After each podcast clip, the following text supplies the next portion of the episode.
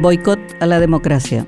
Artículo publicado el 22 de mayo del 2022 por Estela Ruiz Díaz, Diario Última Hora, Asunción, Paraguay. El Consejo de la Magistratura sumó un nuevo escándalo a su ya desacreditada gestión como gran elector de jueces. La maniobra que pretende evitar la conformación de las dos ternas para ministros del Tribunal Superior de Justicia Electoral levantó el velo y dejó ver los oscuros intereses de grupos políticos y jurídicos con un alto desprecio a la institucionalidad. El viernes, el Consejo de la Magistratura se reunió para integrar las dos ternas de candidatos para completar las vacancias en la justicia electoral en virtud de la jubilación de Alberto Ramírez Zambonini, PLRA, y María Elena Huapenca, tercer espacio. Es decir, Seis candidatos debían alcanzar al menos 70 de los 100 puntos para integrar la terna. Ese viernes se realizó la evaluación integral, la puntuación más subjetiva de todo el proceso de selección, y ese espacio fue utilizado para la artimaña política, ya que cualquier argumentación legitima las decisiones. El TSJE tiene tres ministros y la ANR está representada por Jaime Bestar, quien reina en solitario. Coincidentemente, los consejeros César Ruffinelli, representante de la Universidad Católica por las universidades privadas, Raúl Torres Kinzer, representante de la Universidad Nacional, y Jorge Bogarín, representante de los abogados, concedieron casualmente bajos puntajes a María Verónica Franco y Cristian Rivas,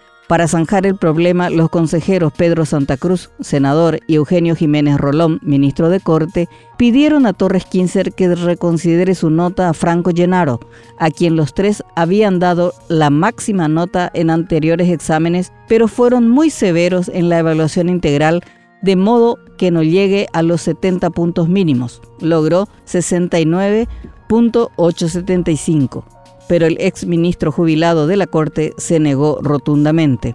Este escenario generó un altercado y en medio de acusaciones de alto contenido político, se decidió un cuarto intermedio hasta mañana. Jiménez Rolón calificó como una maniobra premeditada y alevosa, Santa Cruz como un golpe institucional y Óscar Pacielo deslizó sospechas. Esta anómala situación deja en el limbo a cinco candidatos cualificados para integrar las ternas. Emilio Camacho, Jorge Bogarín González, Edgar Urbieta, César Rosell y Miriam Cristaldo. Las razones. Los mismos consejeros ya tuvieron actitudes llamativas con candidatos liberales llanistas afines al cartismo como Juan Bartolomé Ramírez y Carlos María Aquino, quienes finalmente no llegaron a las finales porque partidos de oposición denunciaron irregularidades y le pusieron freno al Consejo de la Magistratura. Por tradición democrática, el TSJE, un órgano técnico altamente político, está integrado equitativamente por las tres fuerzas más importantes en el Congreso, colorados, liberales y tercer espacio o independientes. De esta manera se da garantía al proceso electoral y si bien es un organismo con denuncias de corrupción y despilfarros, ha logrado credibilidad en cuanto al manejo de las elecciones cuyos resultados son respetados por los contendientes. Esto se debe justamente a su configuración pluralista. ¿Cuál es el miedo? Que esta maniobra apunte a suspender la elección de ministros y la ANR tenga hegemonía con el único miembro que para cada caso deberá completar la cúpula con camaristas, que en su mayoría responden al partido de gobierno. De concretarse esta maniobra existe un alto riesgo para la concertación opositora cuya arquitectura jurídica y uso del padrón nacional dependen del juicio del TSJE. ¿Qué garantía le puede dar una justicia sin pluralismo, más aún cuando la ANR ya señaló su oposición al uso del padrón nacional para la interna aliancista? Según el acuerdo político arribado, es que el Senado designe a Rosell y Camacho de las dos ternas, pero este escenario movió los cimientos e instaló la incertidumbre. El otro temor es que, el lunes, el Consejo de la Magistratura envíe una sola terna integrada por los dos candidatos firmes, Rosell, PLRA y Camacho Tercer Espacio. De esta manera, matarán, entre comillas, a un candidato. Aquí entra también a jugar fuerte Jorge Bogarín González, que tiene a su favor un fuerte lobby desde el TSJE. Ninguno tiene la certeza en estos momentos. Si no se logra el acuerdo para rectificar el puntaje de Franco y de esta manera destrabar la crisis, el Consejo de la Magistratura llamará una nueva convocatoria, un proceso que llegará a septiembre. En tanto, el TSJE tendrá desequilibrio político que afectará a los intereses de la oposición no colorada, que entre junio y agosto debe definir chapa, sistema de elección, etc. Crisis política.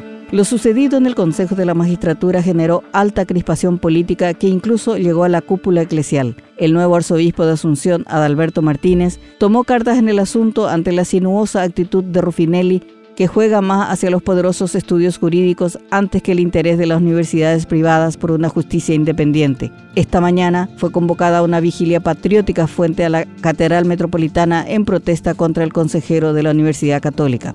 Desde la oposición, le hicieron saber al presidente de la República que debe definir su postura porque tiene a dos consejeros, Mónica Seifar y al diputado Roberto González, y que habrá una rebelión si se pretende poner en riesgo el proceso electoral. Marito tiene el hierro caliente de una crisis tras el asesinato del fiscal Pechi y el atentado contra el intendente Acevedo. Se metió a la interna colorada perdiendo el apoyo de Cartes y como siempre se hace el ñembotado es un irresponsable, señaló un legislador opositor, quien señaló que el único pedido que tienen es que se respete el pacto no escrito de la equidad en el TSJE que no se ha roto desde 1991. Las reuniones de alto voltaje se dan desde el viernes a la noche y seguirán hasta el lunes. ¿Habrá humo blanco? ¿Ganará la institucionalidad o se impondrá la prepotencia de quienes responden a intereses sectarios pisoteando las mínimas reglas de la convivencia política? Lo cierto es que el Consejo de la Magistratura cada vez más pierde credibilidad por culpa de miembros, pero esta vez la irresponsable actitud de tres de ellos está poniendo en grave peligro el proceso electoral, atentando contra la democracia misma.